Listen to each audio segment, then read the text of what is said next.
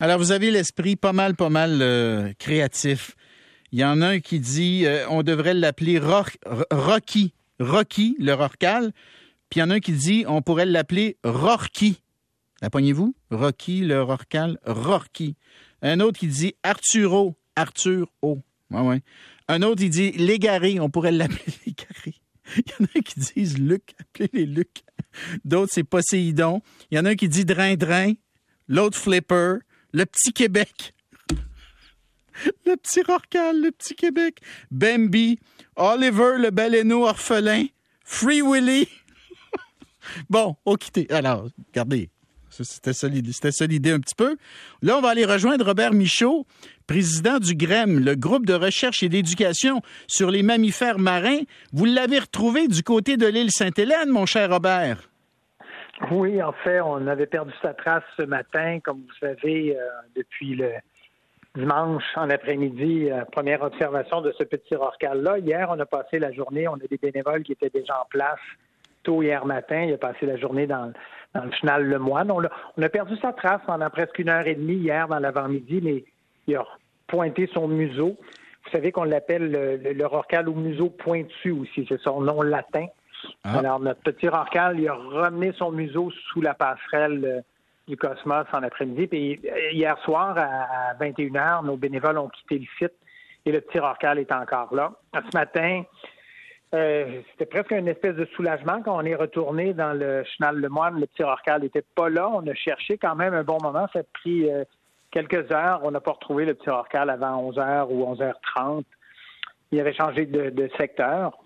Alors imaginez l'île Sainte-Hélène euh, et le Vieux-Port de Montréal, un peu, c'est comme la, fin du, voyage pour un rorcal qui, s'aventure dans le Saint-Laurent parce qu'on ne peut pas monter plus haut que ça. à, cause des écluses. À cause des écluses. C'est ça. Bon, alors, si mais... vous voulez aller à Toronto, là, ça ne marchera pas. mais, Robert, moi, je veux savoir, c'est quoi les options qui s'offrent à nous? Est-ce qu'on peut parce que s'il reste ici, il va mourir. On s'entend là, c'est une question de temps là. Euh, il faut qu'il il faut qu'il retourne vers son habitat, euh, je dirais naturel. Hein? C'est exact. On est d'accord. On a, le, on a le même diagnostic. Si ce jeune petit rorcal reste trop longtemps, euh, à chaque jour qui reste, qui s'ajoute, il, euh, il, risque, euh, il diminue ses chances de survie. Alors, est-ce qu'on peut le sauver? J'allais dire quasiment malgré lui. Je ne sais pas, on peut-tu le je dis n'importe quoi, là, mais on ben, peut-tu le capturer puis le ramener euh, là où il devrait être pour pouvoir vivre euh, longtemps? Ou y a-tu moyen de, l'orienter? On a-tu déjà réussi un sauvetage, mettons, dans une, dans une situation comme celle-là? Techniquement, c'est possible, surtout que cet animal-là, il n'est pas très gros. On est un animal beaucoup plus petit que le rorcalabos de 2020. Mais la question qu'on doit se poser en amont, c'est pourquoi on ferait ça. Alors, on a, depuis une vingtaine d'années, mis en place un cadre d'intervention, un cadre éthique d'intervention au réseau québécois d'urgence pour les mammifères marins. Vous savez, cet été encore, cette année encore, on va recevoir 700 appels pour des mammifères marins en difficulté. Il y a deux phoques présentement qui sont en difficulté là, à Trois-Rivières mais on va recevoir 700 appels pour un total de 4 à 500 incidents impliquant les mammifères marins. Et on doit se poser la question, pas une question d'économie, juste une question de motivation. Pourquoi on intervient? On a retenu trois bonnes raisons d'intervenir. La première, c'est si l'incident a une cause humaine directe. Je vous donne un exemple, c'est quelque chose qui arrive heureusement pas trop souvent, mais malheureusement trop régulièrement. C'est des animaux qui sont pris dans les filets, dans les câbles des pêcheurs.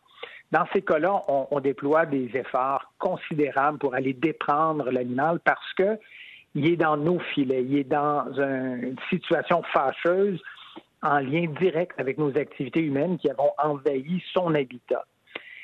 Si, dans une deuxième cas de figure, si on, a affaire à, un membre d'une espèce en péril, pense à un beluga, par exemple, ou un rorcal bleu, mm. Euh, pour lesquels on prédit que si on fait rien, pas pour l'individu, mais pour la population, si on fait rien, la population pourrait disparaître à tout jamais. Dans ce cas-là, on va évaluer au cas par cas. Est-ce que c'est possible de sauver cet individu-là? Et si je le sauve, est-ce qu'il va contribuer à sauver sa population? Mm-hmm. Si je réponds oui aux deux questions, on va tenter des, interventions. Puis on le fait. Dans le cas, par exemple, d'un jeune beluga qui était remonté dans une rivière au Nouveau-Brunswick, On a tenté de le sauver, on l'a sorti, on l'a transporté en avion jusqu'à Kakuna, on l'a libéré. Le troisième cas de figure, c'est si la sécurité publique qui est menacée directement. Ben ça a l'air drôle à dire, mais ça arrive. On a des phoques qui se sont hmm. retrouvés dans des cours d'école hmm. ou sur une piste d'atterrissage aux îles de la Madeleine. Fait que là, évidemment, on va faire une intervention directe. On va aller capturer l'animal, on va le relocaliser. Mais je, note, Robert, je note que le petit rorcal ne coche aucune des trois cases.